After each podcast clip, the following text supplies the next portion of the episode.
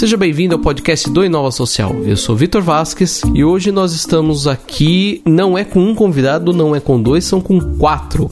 Nós estamos aqui com os estudantes do curso de Design de Produto da Mauá. Bom, por que, que estamos todos reunidos aqui hoje? Eu vou pedir primeiro para eles se apresentarem, para vocês saberem com quem que a gente está conversando hoje. E depois a gente vai falar um pouquinho sobre o projeto bem legal que esses quatro aí estão trabalhando nele. Quem começa, então? Oi, eu sou o Matheus Xirem, estou participando do projeto aí junto com o pessoal. Sou Arthur Giger, sou de design, né, como ele falou. Vamos explicar um pouquinho sobre o projeto. Meu nome é Luiz Henrique, é, tenho 27 anos, estamos é, aí né, no, no quarto ano para terminar design, design de produto, e vamos explicar melhor sobre o projeto e todas as curiosidades, né?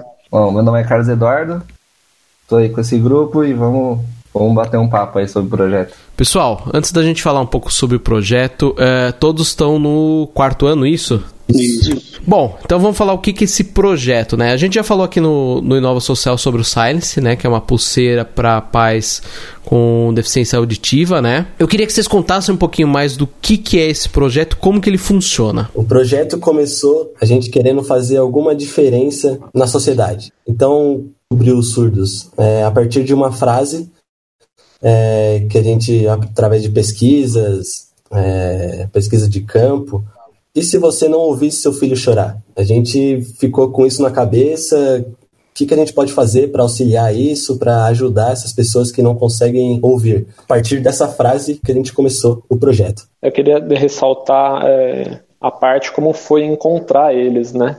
Então, a partir desse pensamento, é, o próximo desafio que não foi, não foi simples, foi conseguir achar essas pessoas, né? Conseguir conversar com elas, é, entender melhor o cotidiano, a, a as necessidades dessas pessoas. E algumas chegaram a não atender pelo fato de ter muita procura em desenvolvimento de produtos ou algum outro tipo de serviço, é, projetos que procuram por interesse, entendem a situação, mas acabam ou não resolvendo ou não dando um feedback para eles. Então foi um pouco restrito.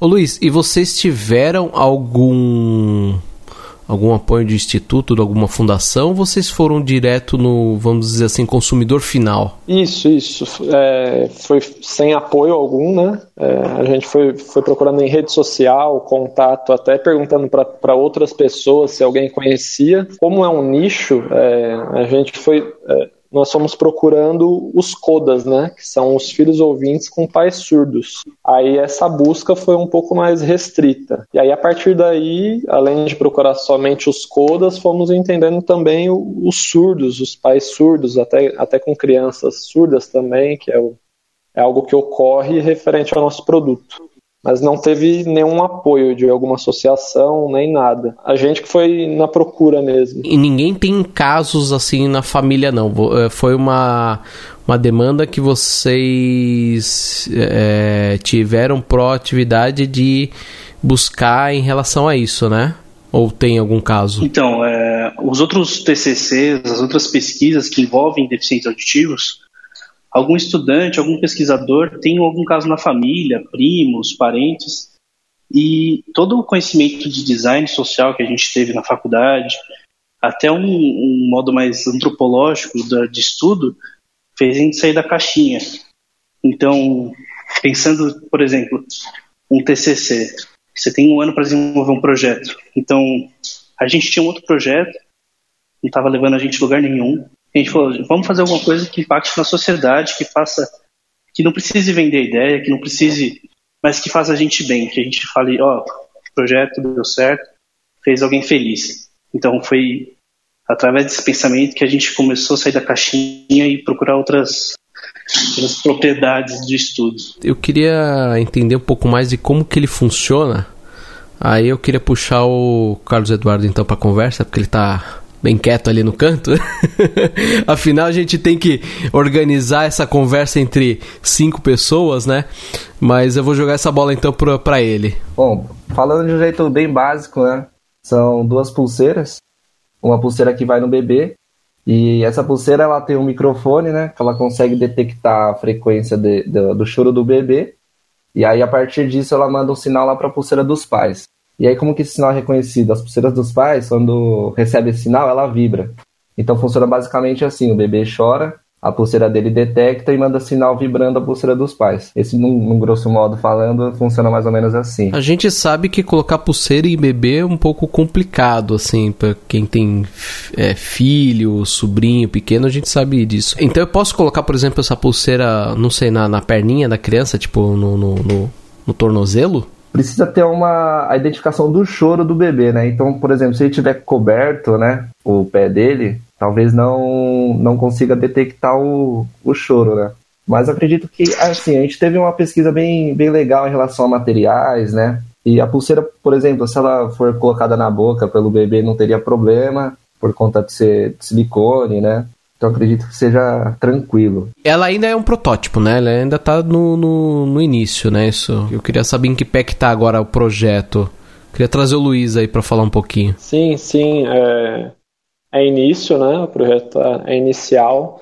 Tem algumas definições de materiais, como que serão as tecnologias, mas no momento, assim, é, tem partes em desenvolvimento, né? Melhorias que precisamos fazer e entender melhor toda a necessidade, mas esse passo, eu creio que a base que construímos já é, ela é bem fortalecida para continuar com a ideia. Existem detalhes em relação à produção, né? Tem, tem algumas coisas que devem ser definidas com questão é, do próximo passo, que é produzir mesmo. Isso foi um projeto de TCC, correto? Vocês falaram um pouquinho sobre a questão do, do design social eu queria entender um pouco mais sobre o, o que, que esse o que, que vocês tiveram de educação? Porque quando a gente fala design, né?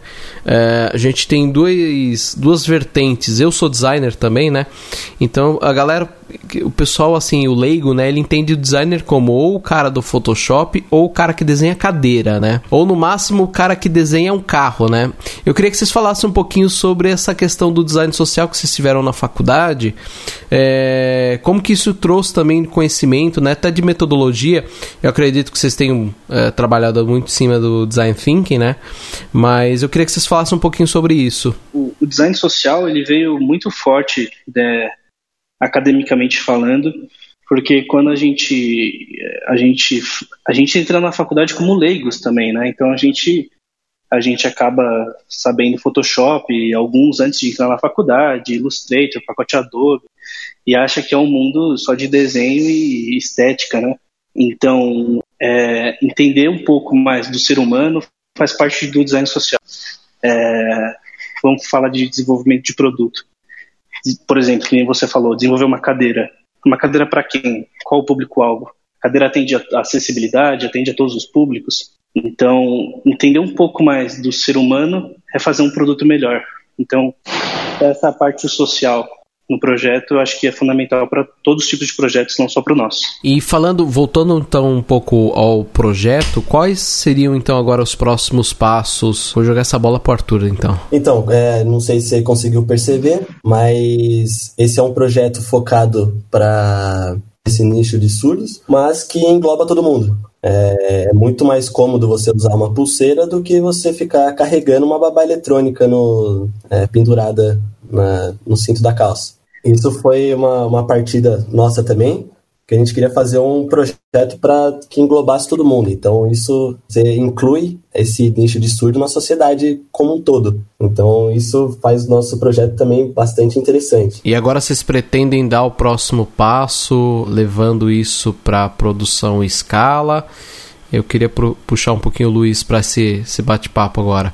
É, como que vocês veem isso, então, em questão dos próximos passos mesmo de produção. E, e depois eu quero uh, puxar o, o, o Eduardo para a gente falar um pouquinho sobre o papel do designer como esse transformador na, na sociedade, voltando ainda a falar um pouquinho daquele design social. Sim, sim. É, a questão do próximo passo é, é muito uma questão que estamos em reunião né, para saber é, estruturar toda a ideia, toda, toda a parte tecnológica, tudo, tudo que a gente precisa para conseguir dar o próximo passo da melhor forma, né, é, evitando erros. E o que esperamos é encontrar certo anjo, né, alguém que possa vir nos ajudar a dar esse próximo passo, porque como tudo é novo, a ideia é nova, é uma parte inovadora, é tudo novo para a gente em questão da ideia. Então, uma estrutura que nos direcione. É, a gente analisa tudo o que há de ser feito, porque tivemos marketing, tivemos outras matérias que direcionam também é, como a gente deve seguir, mas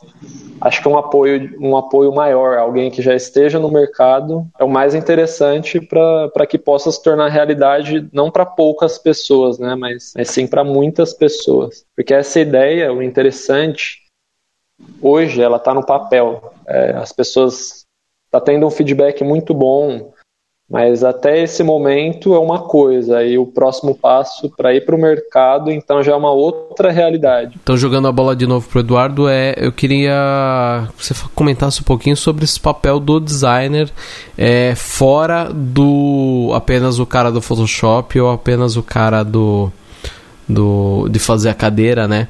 É, como que você vê a profissão, enfim, a, a, nossa importância. Eu quero só fazer um adendo. A gente, eu tive semana passada num parceiro nosso aqui, é um instituto que trabalha na parte de design de serviços públicos, né? E a equipe lá é composta quase 100 pessoas e vou dizer que 90% era designer, né? E ninguém ficava ali só no Photoshop. Então eu queria que vocês falassem um pouquinho porque, enfim, a gente está falando aqui da profissão, né? Eu acho que é uma, uma discussão legal de falar que o designer a, a, gente pode ir além da caixinha, né? É, eu acho que é exatamente isso que você falou, né? A parte da ir além da caixinha, né? Porque desde o começo lá da faculdade, quando a gente está no primeiro ano, a gente aprende a, o conceito de empatia, né? Todo designer ele precisa ter empatia. Então, a partir disso, a gente escolheu até a vertente né, do design social, que é basicamente trazer um impacto dentro de uma sociedade, dentro de uma comunidade, de um nicho. Então a gente foi a partir disso, do design social, é trazer uma mudança, uma qualidade de vida para um nicho. E a partir disso que a gente, que a gente acabou caindo né, na, na parte dos surdos, né? Porque o design não é você desenhar é, qualquer coisa, você não pega o Photoshop e, e desenha qualquer coisa, né? A ideia é você, você estudar a pessoa, você ter um contato com ela, você fazer a pesquisa, entrevistar, você sentir na pele como que é a vida dessa pessoa. Não tem como você fazer um produto sem conhecer ela, né? Então foi basicamente isso que a gente, que a gente fez. A gente foi atrás, é, a gente fez as entrevistas, a gente passou dias com essas pessoas, né, para entender quais são as dificuldades dela. Não adianta você perguntar para ela, ah, qual a sua dificuldade? Ela vai falar o que ela passa. Mas o real, o real problema dela, ela não vai te contar, porque ela acaba acostumando com, com esses problemas. Então, é, o design é muito além de, de design thinking só, por exemplo. A gente tem várias ferramentas dentro do design, né? Tem meta design, tem design emocional, tem o design, o próprio design thinking. Então, tem, tem toda uma questão de social, né, dentro dele. E vocês, eu sei que a gente tem aí hoje uma parte de IoT muito pesada, uh, até um, um, uma parte de construção hoje é muito mais fácil você colocar uma uma plaquinha Bluetooth para se comunicar e tudo mais. Mas eu também sei que a Mauá tem um, um, um braço ali de, de vocês me corrijam melhor se isso for uma impressão, mas é um braço de engenharia e tudo mais. Vocês tiveram alguma interface com, esse, com esses outros cursos? Ou vocês foram lá na raça mesmo, essa, essa parte de, de, desenvolvimento técnico mesmo? Não, total. A gente teve todo o apoio da faculdade em desenvolver essa parte que, que sai do, do, da nossa zona de conforto, que é a engenharia, né?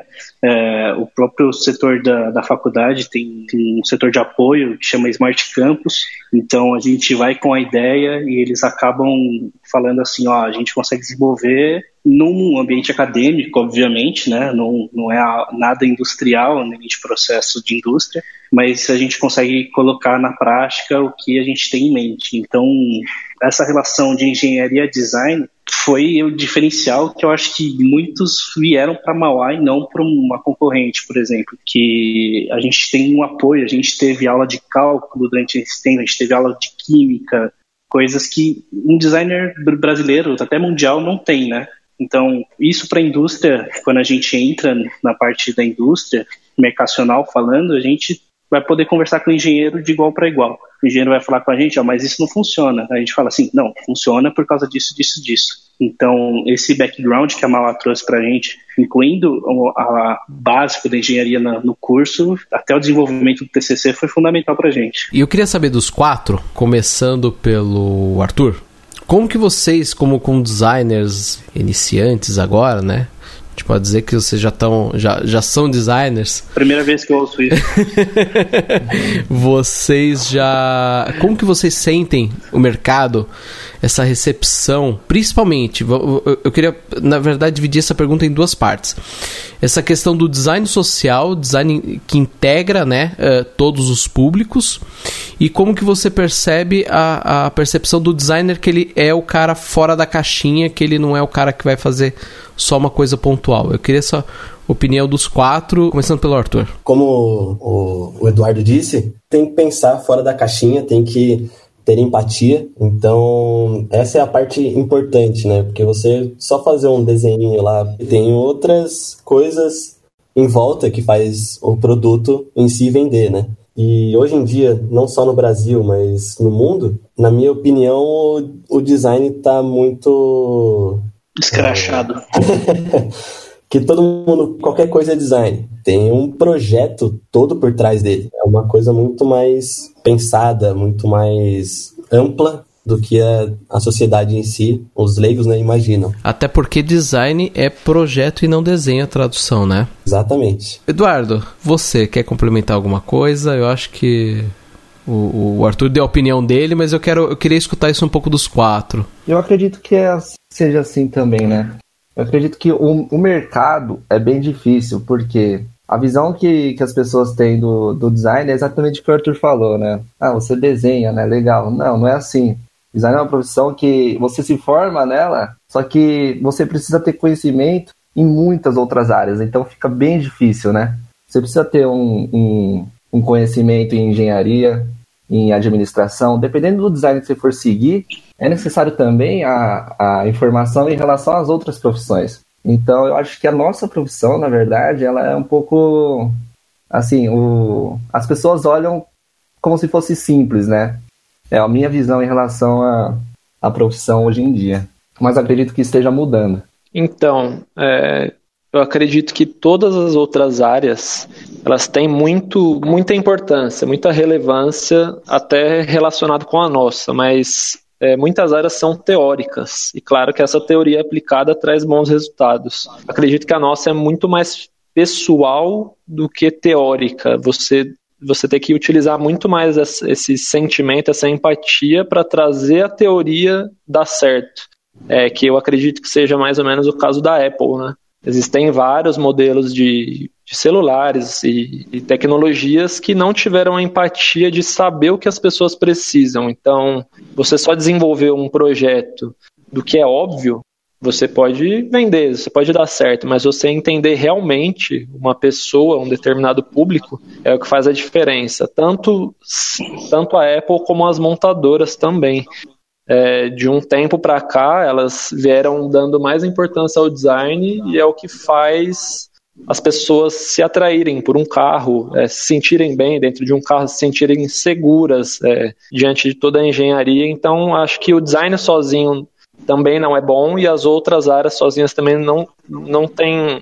Isso não é muito bom. Então, aliar tudo, assim como a Mauá fez, é, administração, design, engenharias, acho que completa muito bem um profissional pronto para o mercado. Você falou uma coisa interessante. Você acredita que o designer, ao contrário de algumas outras profissões, a gente costuma mais ir a campo, que nem vocês fizeram todo um trabalho de ir vivenciar, né?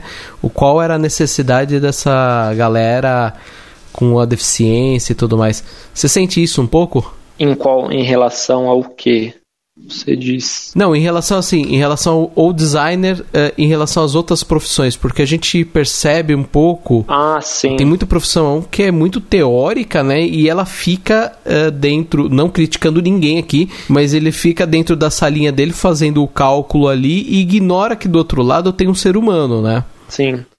É, então, o que, que, eu, o que eu costumo fazer uma comparação, né? É a, nossa, é, a, no, é a nossa profissão em relação até à vida. É, tudo que a gente vive no dia a dia, você precisa entender as outras pessoas para você ter as suas reações. Então, por que que para os produtos não é assim também? A sua relação com o chefe, com um amigo, com é, namorada, noiva, pais, você tem que entender a outra pessoa para saber quais são suas reações. Então, para elaborar alguma coisa, você tem que entender muito bem aquela pessoa, porque senão é só mais alguma coisa no, na vida que talvez depois de algum tempo caia no esquecimento e trouxe até mais poluição, trouxe até mais coisas que são impactam negativamente né, o planeta. E Matheus, então por fim, que, que, qual que é a tua opinião? Eu acho que o design ele, ele vem se transformando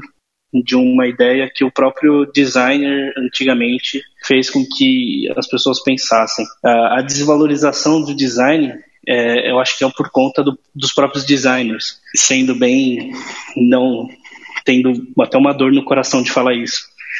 Mas pensando, no, por exemplo, num designer gráfico, hoje em dia, que nem, por exemplo, a pessoa vem e você como um designer um designer, você, você obviamente sabe fazer um logo, um logotipo. A pessoa vem e fala assim, ah, quanto é que você cobra para fazer um logotipo? Ah, aí você fala assim, sei lá, mil reais, chutando alto, uma coisa bem, bem simbólica. E a pessoa fala assim, ah, não, mas tem um site ali, Logo Generator, que faz por de graça, sabe? Então, essa desvalorização é, é por conta desse comodismo nosso de... É, é obviamente que a gente até acaba baixando o preço porque a gente precisa sobreviver, né? Mas tem que impor é, o design o design acima de qualquer outra profissão igualmente. É, não é porque os professores nossos de engenharia só começaram a entender o design e começou a valorizar o design, depois começaram a dar aula pra gente. Então, o cara fala assim, ah, vocês fazem design aí, que não sei o que, meio debochado, e depois começa a entender o que a gente estuda, o que a gente faz, e obviamente acaba é, gerando lucro o que a gente faz, porque o mundo é assim, quando a gente prova que o nosso estudo gera um lucro, gera um retorno, é, acaba se valorizando a profissão. Eu acho que está numa mudança, eu acho que as empresas entendem o que o designer faz e acaba gerando lucro para elas, é, isso acaba valorizando a gente.